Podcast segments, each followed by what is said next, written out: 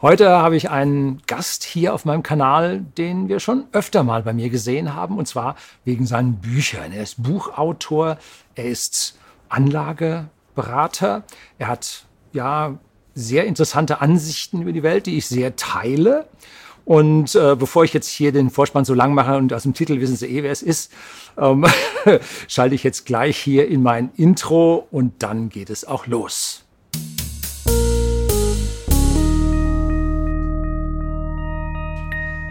Guten Abend und herzlich willkommen im Unternehmerblog, kurz Unterblog genannt. Begleiten Sie mich auf meinem Lebensweg und lernen Sie die Geheimnisse der Gesellschaft und Wirtschaft kennen, die von Politik und Medien gerne verschwiegen werden, aber von Autoren nicht.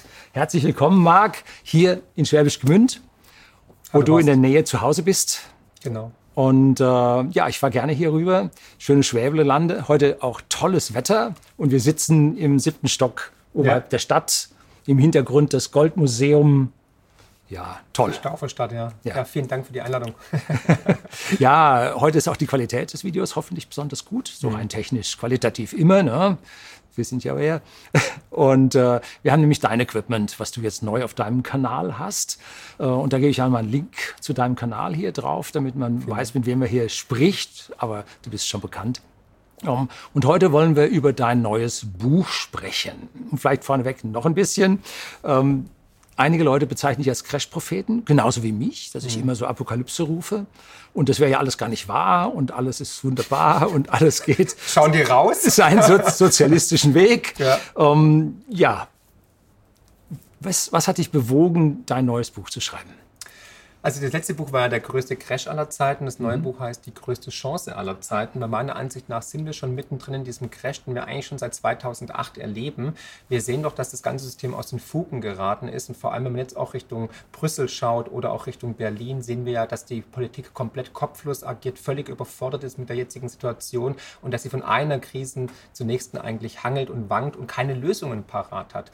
Und die letzten Wochen, Monate, vor allem während der Corona-Krise, haben doch offenbart, dass wir hier auf jeden Fall Fall schon in einem Art Crash-Modus sind, dass die Parteien nicht mehr dem Herr werden, dass sie ähm, komplett chaotisch agieren, keine Lösungen parat haben. Für uns generell mhm. nur Lockdown, ein Lockdown nach dem anderen. Aber das hat ja schon vorher begonnen. Nach der Finanzkrise hatten wir doch auch schon große Verwerfungen. Wir haben gesehen, wie die Banken, diejenigen, mhm. die die Krise verursacht haben, gerettet worden sind mit unseren Steuergeldern. Also eigentlich mhm. wurden die, die Verluste sozialisiert. Ne? Wir mussten alle dafür blechen und die Banken konnten weiter ihr Geschäftchen machen. Dann kam auch das, der Vertrauensverlust natürlich auch in die, in die, in die Medien Medienlandschaft, ne, dass man dann gemerkt hat, die sind auch nicht mehr ganz so objektiv. Und natürlich Fehlentscheidungen am laufenden Band von der Politik, angefangen natürlich Eurokrise, danach hatten wir dann die Flüchtlingskrise, hatten wir die Corona-Krise, wir hatten den, äh, die Energiewende, den Atomausstieg völlig überhastet und so weiter. Und all das ist natürlich so der perfekte Sturm eigentlich für das, was ich jetzt kommen sehe, nämlich einen Zyklenwechsel. Und diesen Zyklenwechsel beschreibe ich im Buch, ähm, untermauere den natürlich auch mit Argumenten mhm. und mit ähm, verschiedenen Zyklen, die man da heranziehen kann und zeige auch auf, dass diese Wendepunkte, diese Krisenpunkte gigantische Chancen Chancen für uns als Menschen sind und dass wir die sogar regelrecht brauchen, um uns weiterzuentwickeln, weil der Mensch lernt natürlich durch Scheitern. Wenn du in deine Vergangenheit mhm. schaust oder in meine Vergangenheit, in der Biografie war es immer so, dass man, wenn man schlecht war in der Schule, dann muss, wusste man, mhm. man muss was ändern oder wenn man irgendwelche schlechten Erfahrungen gemacht hat oder ähm, eine, eine enttäuschte Liebe, das sind noch die Wendepunkte im Leben, wo man den größten Lerneffekt hat. Ja.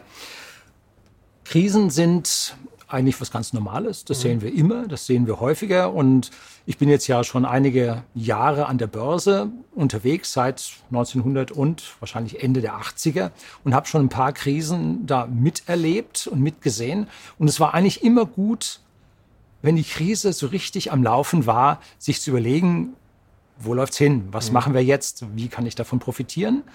Und auch der allgemeine Trend ist ja, wenn die Börse komplett runtergeht, ist Zeit zum Nachkaufen. Jetzt ist es heutzutage ein bisschen schwierig, äh, weil man ja, wenn der wirklich große Crash kommt, von dem ich ausgehe, den du beschrieben hast, den einige Zuseher auf dem Kanal jetzt nicht so sehen, sei ihnen zugestanden. Ähm, was ist denn dann im Prinzip der Weg, wie wir äh, jetzt unser Vermögen, unseren Wohlstand, unser Leben in die Zukunft retten können. Mhm. Denn da, das sind die ganzen Fragen, ähm, wo soll ich hin? Soll ich auswandern? Soll ich überhaupt noch studieren? ist vielleicht nicht Blei heute wichtiger als Gold? Also da kommen Fragen. da kommen Fragen. Ähm, wie soll man sich denn jetzt in dieser Krise verhalten? Mhm. Was ist das, mhm.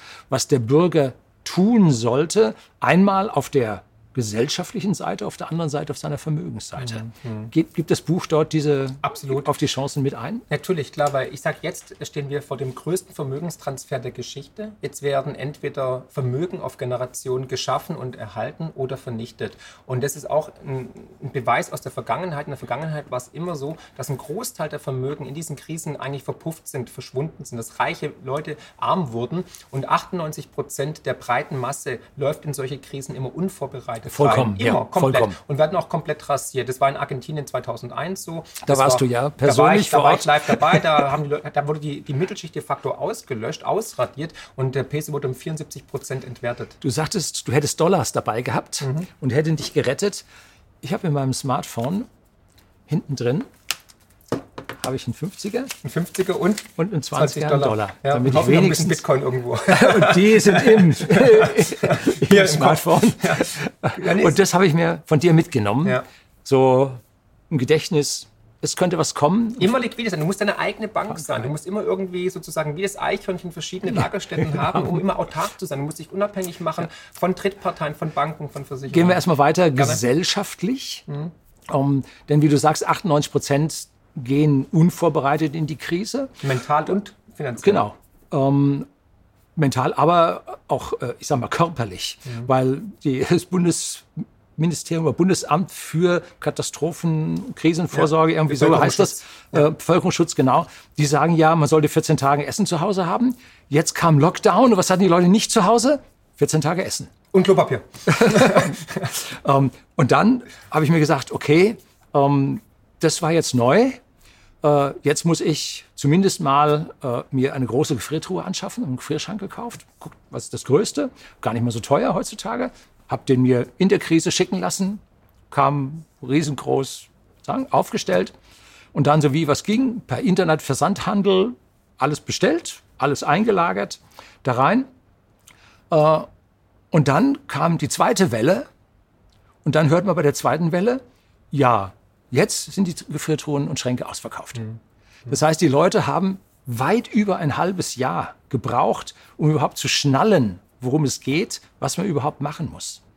Äh, und das finde ich eine sehr, sehr schwierige Entwicklung. Und dazu ist dein Kanal da, ist mein Kanal da, hast du dein Buch geschrieben ähm, damit die Leute eigentlich bewusst sind. Und jetzt ist ja nicht so, dass man hingeht und sagt, äh, man macht jetzt Prepper und äh, man macht dies und das und verschwendet sein Geld, sondern man kann ja beides gleichzeitig machen. Ja. Man kann sich vorbereiten und man kann sein Geld investieren. Mhm. Absolut. Also ist es ja so, dass der Mensch schon seit seit, seit jeher eigentlich Vorräte angehäuft hat für schlechte Zeiten. Ne? Also dann war meine Großmutter, meine Oma waren dann auch Prepper anscheinend, weil die hatten eine Vorratskammer und haben eingeweckt, eingemacht, Marmelade gemacht etc.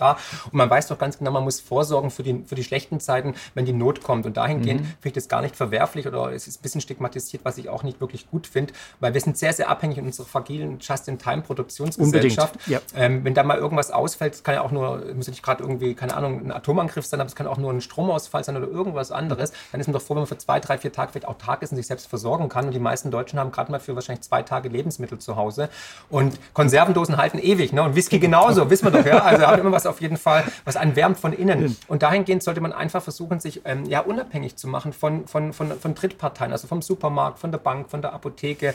Und wir wissen nicht, ähm, was auf uns zukommen wird in Zukunft. Und finanziell natürlich gibt es jetzt gigantische Chancen meiner Ansicht nach. Und die habe ich im Buch natürlich alle aufgezeigt. Ich habe sogar die perfekte Vermögenssicherung aufgezeigt, wie viel Prozent man in welches Asset investieren sollte.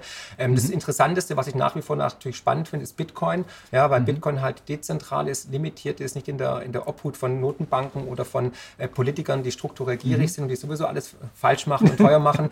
Man muss sich in Zukunft schützen, natürlich auch vor der Politik, weil wir werden steigende ähm, Steuern sehen, wir werden auch ähm, Vermögensabgaben sehen, Vermögenssteuern sogar, die jährlich zugreifen werden. Und das heißt jetzt nicht, dass, es, dass man da super reich sein muss, da muss man kein Millionär sein. In Deutschland ist man ja schon statistisch reich, wenn man 53.000 Euro verdient im Jahr. Ne? Und ähm, Grundbesitz wird besteuert werden, meiner Ansicht nach, mhm. weil die Kosten dieser Krisen der letzten Jahre, die kumulieren sich und die müssen irgendwie bezahlt werden und bezahlen werden wir sie, weil wir sind der Staat, wir sind die Bürger, wir zahlen die Zeche. Nicht der Staat geht pleite, es sind immer die Menschen, die pleite gehen. Mhm. Das hat die Vergangenheit immer wieder gezeigt. Ja. Ähm, wenn man jetzt dich reden hört, dann möchte ich dich fragen, wie du die Zukunft einschätzt. Wir laufen jetzt im Chaos-Modus auf den Herbst zu, wo Wahlen sein werden. Äh, die Regierung hat ziemlich Schwierigkeiten, um es vorsichtig auszudrücken. Die Roten verabschieden sich in die Opposition. Sie sollten den Schritt tun. Wenn, wenn man auf Wahlen zugeht, muss die kleinere Partei aus der großen Koalition austreten und den Dreck die Großen machen lassen. Kommissarische Minister auf irgendwas. Aber nein, sie klammern sich fest an ihre Ministerposten, ähm, werden damit dann natürlich mit dem Schiff auch ein Stück weit nach unten gehen. Ähm, wo siehst du die Wahrscheinlichkeit, was für eine Koalition wird sich nach der Wahl ausbilden? Mhm. Und, das ist Frage 1, zu Frage 2, wie lange wird es dauern? Also ich glaube, wir tendieren, das sage ich schon seit längerer Zeit, wir tendieren das nach links. Wir werden nach links umkippen generell und es kann auch die CDU dabei sein, weil die, die, CDU hat sich in den letzten Jahren ja auch von einer ähm, ja, konservativen Partei ganz stark nach links mhm. bewegt, hat auch der SPD eigentlich die Wähler geklaut und den Grünen teilweise. Aber ich glaube, ich befürchte, wir werden eine grün-rote Regierung bekommen, vielleicht noch mit FDP oder vielleicht sogar mit den Linken zusammen oder halt dann grün-schwarz. Ne? Und es wird uns dann verkauft als die perfekte Lösung, wurde ja schon lange herbeigesehen von Söder und mhm. Kretschmann und Co.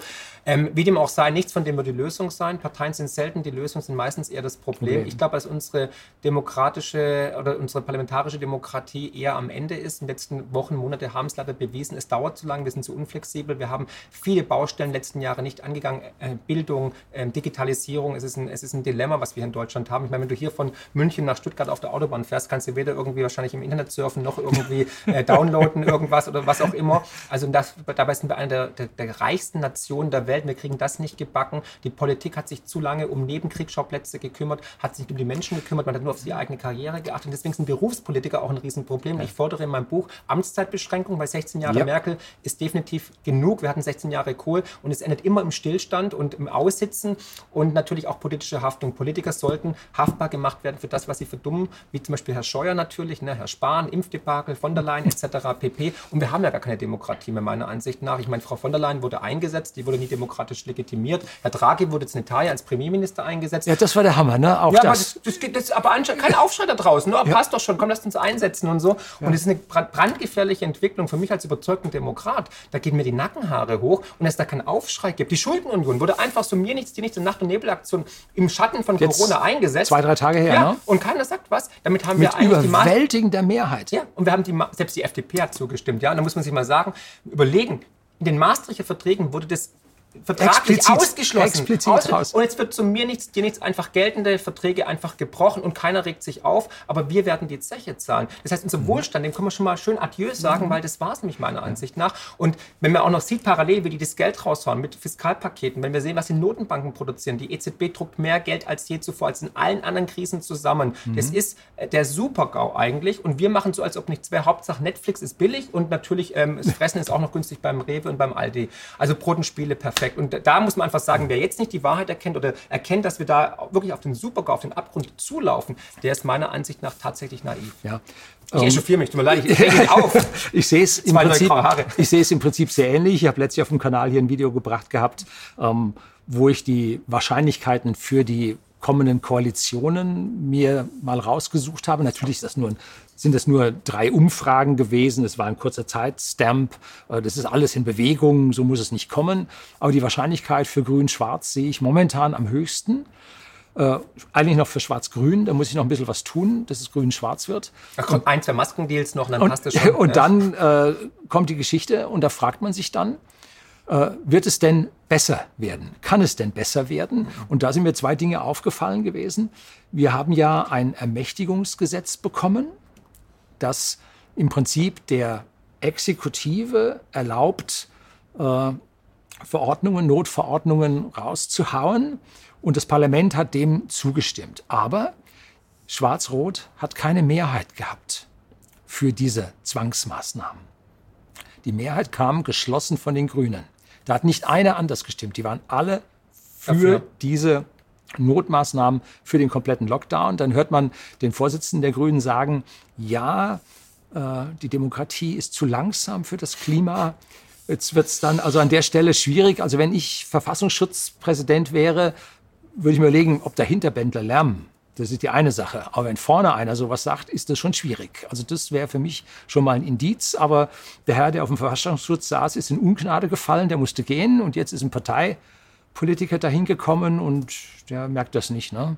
Äh, so, also da wird es sehr schwierig und wer glaubt, im Herbst wählen wir grün und alles wird gut. Der wird böses Erwachen haben. Der wird ein sehr, sehr böses Erwachen haben, weil im Prinzip gar nichts gut werden wird, sondern die Zwangsmaßnahmen werden weitergehen. Und es sind ja Leute, die fordern schon den Lockdown für das Klima. Ne? Mhm. Und das ja, heißt, wir, sind im Crash, wir sind auch im politischen Crash. Wir sind im Crash. Wir sind in, in jeglicher Hinsicht. Komplett. Ähm, das ganze System erodiert an allen Ecken und Enden, politisch, gesellschaftlich, finanziell, überall. Mhm. Und wenn man das alles zusammenzählt, dann merkt man einfach tatsächlich, dieser größte Crash aller Zeiten mhm. steht uns bevor. Und wir sind in einem Zyklenwechsel, in einem Paradigmenwechsel. Und der hat 2008 begonnen und die nächsten Jahre werden noch mehr Verwerfungen mit sich bringen, meiner Ansicht nach, ja. in jeglicher Hinsicht. Wir sehen ja auch, dass wir von den Kondratjew-Wellen her. Sind im Buch drin, sehr schön. Ach, im, ich habe es noch nicht gelesen, ja. weil du sagst ja, es kommt raus am 20. 4. Am 20. April. Am 20. Genau. April. Mhm. Äh, unten unter dem Video finden Sie äh, einen Link da drauf. Wenn Sie da draufklicken, gibt es für mich ein paar Euro. Nicht, so viel ist es Für nicht. Für mich auch? du kriegst es vom Verlag. Yes. Ich auch. okay. Also wenn Sie da äh, bestellen, freue ich mich drüber. Gibt es einen kleinen Obolus, kann man sich vielleicht mal eine neue Kamera kaufen. Und so ein tolles Equipment, wie ihr hier habt, kann ich mir da vielleicht auch leisten. Ja, gut.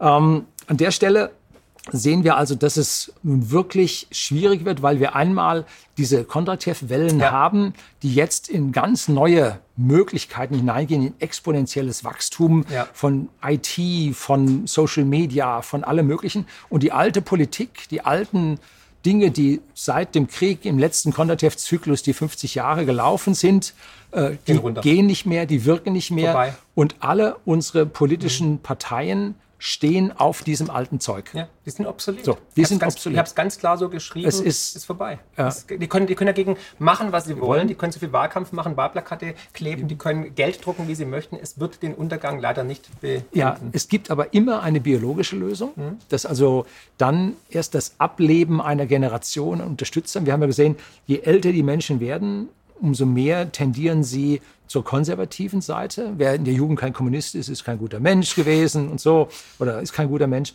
Ähm, und deshalb sehe ich noch eine gewisse Problematik darin, dass wir eigentlich in den vergangenen Legislaturperioden immer einen Rechtsruck gehabt haben oder eine Rechtsbewegung gehabt haben. Und zwar so um zwei, zweieinhalb Prozentpunkte. Mhm. Und diese Bewegung nach rechts ist jetzt relativ zu sehen. Es können sich auch die Parteien um zweieinhalb Prozentpunkte nach links bewegt haben, was bei der äh, CDU sicherlich der Fall ist. Aber die Bürger haben immer mehr zu konservativen Parteien tendiert, sodass ich persönlich für die Parteien FDP, CDU, CSU äh, und AfD eigentlich in Summe einen größeren Wählerkreis sehe der allerdings jetzt durch die ganzen Skandale sich bei der CDU, CSU nicht mehr zu Hause findet. Die AfD hat sich selber ziemlich an manchen Stellen zerlegt gehabt, dass die also kein so tolles Bild abgegeben haben. Ich gebe der FDP ein paar Prozentpunkte mehr, aber ich glaube, dass viele Leute gar nicht mehr hingehen, weil ja. einfach sagen, warum soll ich noch wählen? Warum soll ich noch wählen? Ja, und auch egal, ob da jetzt eine, eine rechte oder eine linke Partei sozusagen zugewinnen sollte, die Parteien sind nicht die Lösungen. Und wir sehen es doch. Wir haben eine Parteienoligarchie. Ja. Und genau. diese Parteien werden von einem kleinen Zirkel vom, des Präsidiums beherrscht, die ihre Finger tief in den Fraktionen und so weiter drin genau. haben. Fraktionszwang. Ne, es, ja, da kommt dann der Fraktionszwang her. Mhm. Und jetzt, wo klar ist, dass bei den Konservativen so und so viele Mandate wegfallen, jetzt stehen die Hinterbänkler auf. Ja. Jetzt auf einmal ja, sagen Sie was. Hätten Sie vorher mal was gesagt? Ja, aber es geht natürlich ums, ums Eingemachte. Ne? Sie wollen natürlich Ihre Diäten behalten, Sie wollen also, Ihre Pension sichern. Ne? Also egal wie, wenn, wenn die Prozentzähler runtergehen, sind sie raus. Mhm. Und äh, wenn sie maulen, sind sie auch raus. Die sind so also, oder so raus. Ja, genau, sie sind so oder so raus. Nichts mehr zu verlieren. Jetzt ne? haben sie nichts mehr zu verlieren. Mhm. Und das ist etwas, worüber man nachdenken sollte, dass das ein grundlegender Fehler in unserem System ist. Absolut, ja? absolut. Aber der wird sich auflösen. Entweder freiwillig, indem wir wirkliche Reformen initiieren, oder mhm. halt mit der Zeit, indem dann draußen halt dann irgendwann der Unmut gegenüber dem, unserer parlamentarischen Demokratie, die halt, wie gesagt, leider tatsächlich langsam ist, ähm, immer größer wird. Und ähm, da muss man überlegen, welchen Weg wir gehen. Ich befürchte halt nicht, dass wir freiwillig oder dass das System sich von freiwillig intern sozusagen reformieren wird? Ja, normalerweise, wenn man sich diese Zyklen anschaut, äh, in die Oligarchie hinein, dann bilden sich entweder dann monarchische Züge aus. Gottes Willen. ja. König Horst. äh, monarchische Züge aus, wobei es äh, Politiksysteme gibt, wie zum Beispiel Norwegen, die haben sich einen König gewählt. Mhm. Die wollten einen haben, ja. weil der König über Jahre oder über Generationen hinweg denkt, weil seine Kinder ja auch genau. weitermachen sollen. Und bei uns wählt man einen Bundespräsidenten aus dem Kreis des Inner Circles und wundert sich, dass der überall zustimmt. Ne? Mhm. Also das ist dann an der Stelle schwierig. Ähm, bloß, wenn wir jetzt immer weiter in die Oligarchie rübergehen, wie kommen wir denn wieder zum, äh, zum Bürgerbegehren, zur, zur direkten Demokratie? Genau, das fordere ich, direkte Demokratie. Ja, wie? Nur durch Umsturz? Nur durch, durch den Mob auf der Straße?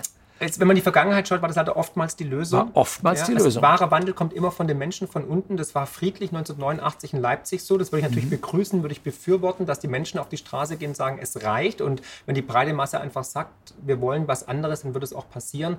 Und natürlich, oder es wird halt anders laufen wie 1789 in Paris, dann wird es halt ein bisschen, wird's halt ein bisschen rabiater. Ne? Aber die Entscheidung ist natürlich in unseren Händen. Also wir sind noch, noch einige Stücke weit weg davon, aber es kann ja. relativ schnell gehen. Ich erwarte, dass wir in dieser Dekade auf jeden Fall große Verwerfungen erleben mhm. dass wir in einem neuen System aufwachen werden. Wir werden nie wieder in die alte Welt zurückkommen, ne? also vor Corona, also mit Reisen, mit Arbeiten, aber auch mit Wählen und Parteien. Das Ding ist durch. Wir erleben gerade Live-Geschichte, wir sollten es auch genießen, aber wir haben es in der Hand, wirklich ein besseres System für uns aufzubauen. Ich habe im Buch viele Vorschläge gemacht. Direkte Demokratie ist für mich ganz, ganz wichtig. Da kann man auch bezüglich künstlicher Intelligenz mal reden oder Blockchain-Technologie, was hier dazu beitragen kann. Und da lade ich natürlich zur Diskussion ein. Ich ja. habe Vorschläge gemacht, die, die, mögen jetzt vielleicht radikal klingen, aber so waren meine Bücher ja immer. Im Nachhinein hatte ich leider oftmals recht und da kann jeder sich sein eigenes Bild machen.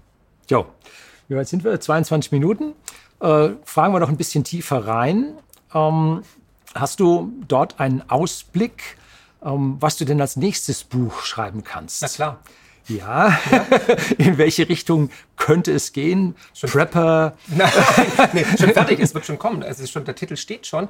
Nach, der größten, ähm, nach, der, nach, dem größten Crash aller Zeiten und der größten Chance aller Zeiten kommt jetzt als nächstes Buch die größte Revolution aller, aller Zeiten. Zeiten. Passend ja. zum Thema. Sehr kommt gut. dieses Jahr noch. Noch dieses Jahr? Ja. Also die Revolution und das Buch. ich hoffe, dass sich die Realität nicht überholt. Nein, Aber ich glaube, bis zur Wahl äh, werden wir noch halbwegs so dahin. Es wird doch lange dauern, bis die deutsche Revolution ja. passiert. Gut. Dann hast du mich ja auch auf dem Kanal äh, interviewt gehabt. Genau. Da weise ich dann äh, entsprechenden Zeitpunkt dann darauf hin, äh, dass, er dann, dass Sie dann dort äh, im Prinzip die entsprechenden Videos auch finden werden. Wir werden auch öfters miteinander reden, auch mal, wir werden auch mal einen Rundumschlag machen über den aktuellen Status quo, Politik, mhm. Bitcoin und so weiter. Mhm. Und ja, freut mich auch, dass du auf meinen Rat hin Bitcoin ähm, dir ans Herz gelegt hast, investiert hast. Freut mich sehr. Und ja, siehst ja, was da passiert. Das ist ja absurd und das ist erst der Anfang meiner Ansicht nach. Ja. ja. Gut, dann bedanke ich mich recht herzlich. Sehr gerne, Horst. Und äh, müssen wir noch genau überlegen, wann wir das Video online stellen, damit dann das Buch auch zeitnah dann erhältlich ist. Ne? Mhm. Gut. Dankeschön. Ich danke dir.